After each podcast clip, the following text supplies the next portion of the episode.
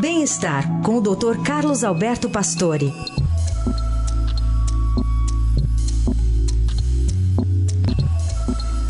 Tudo bem, doutor Pastore? Bom dia. Bom dia, Carol. Bom dia, Heisen. Bom dia. Bom dia, ouvintes.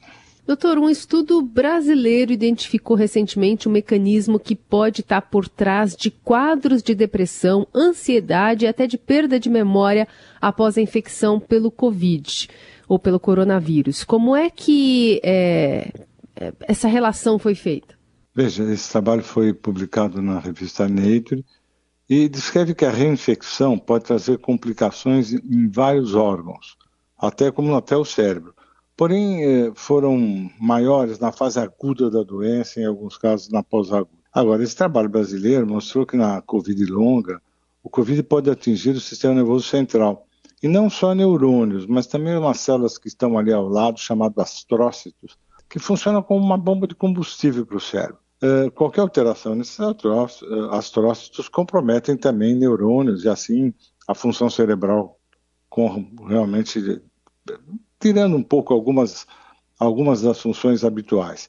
Os pesquisadores testaram essa infecção pelo SARS-CoV e observaram que é, isso aqui pode destruir neurônios.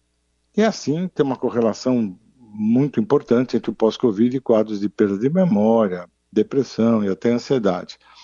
E ainda o estudo mostrou que os pacientes com Covid longa eh, tiveram alterações cerebrais como redução até de massa cerebral, da, da, tamanho da região pré-frontal, uma região importante na cognição, uma região que dá aí o drive da vida e até de uma região chamada hipocampo. Então, ele compromete áreas cerebrais, pode dar sintomas cerebrais importantes, principalmente quando ela tem esse, esse, essa extensão em tempo e esse comprometimento cerebral. Esses trabalhos foram publicados numa revista internacional, envolveram a Unicamp, a UERJ e a, a própria USP. Né?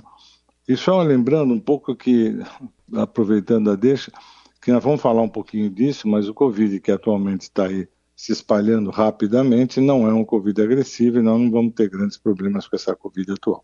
Doutor Pastor, e, e, em relação a esse quadro que o senhor está descrevendo da depressão, o senhor já falou outras vezes aqui sobre o assunto depressão, mas essa depressão causada especialmente pela Covid, como perceber, como buscar ajuda? É, o que a gente entende é que esses quadros com perda de memória, principalmente, e esses quadros de depressão, claro, não pode ser confundidos com muitos casos de depressão pânico, ansiedade que nós tivemos no período, mais pelo medo, pela preocupação com a doença. Mas o que a gente nota é que essa coisa insidiosa, demorada, que realmente as pessoas sentem um, um processo da depressão um pouco mais longo do habitual. O que isso pode ser detectado que os sintomas são muito parecidos dos sintomas da depressão e, claro, a correlação com o Covid vai depender, sim, do tempo do Covid que o indivíduo adquiriu. E eu acho que isso é, dá para fazer o diagnóstico e eventualmente até tratar normalmente. Né? Hum. E aí, então, essas subvariantes da Omicron que estão em circulação não tem essa, essa tendência de provocar uma Covid mais longa? Isso, não tem essa agressividade. Uhum. Nós estamos num pico que vai agora começo de dezembro. É, é um percentual de população que está sendo contaminada, porque agora a gente tem que acostumar com isso. Variantes vão ter uma atrás da outra. O que, que tem que fazer?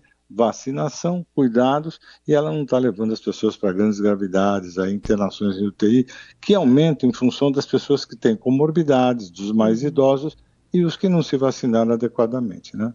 Boa. Muito bem, esse é o Doutor Pastore, sempre às segundas, quartas e sextas aqui no nosso jornal. Obrigada, doutor. Tá bom.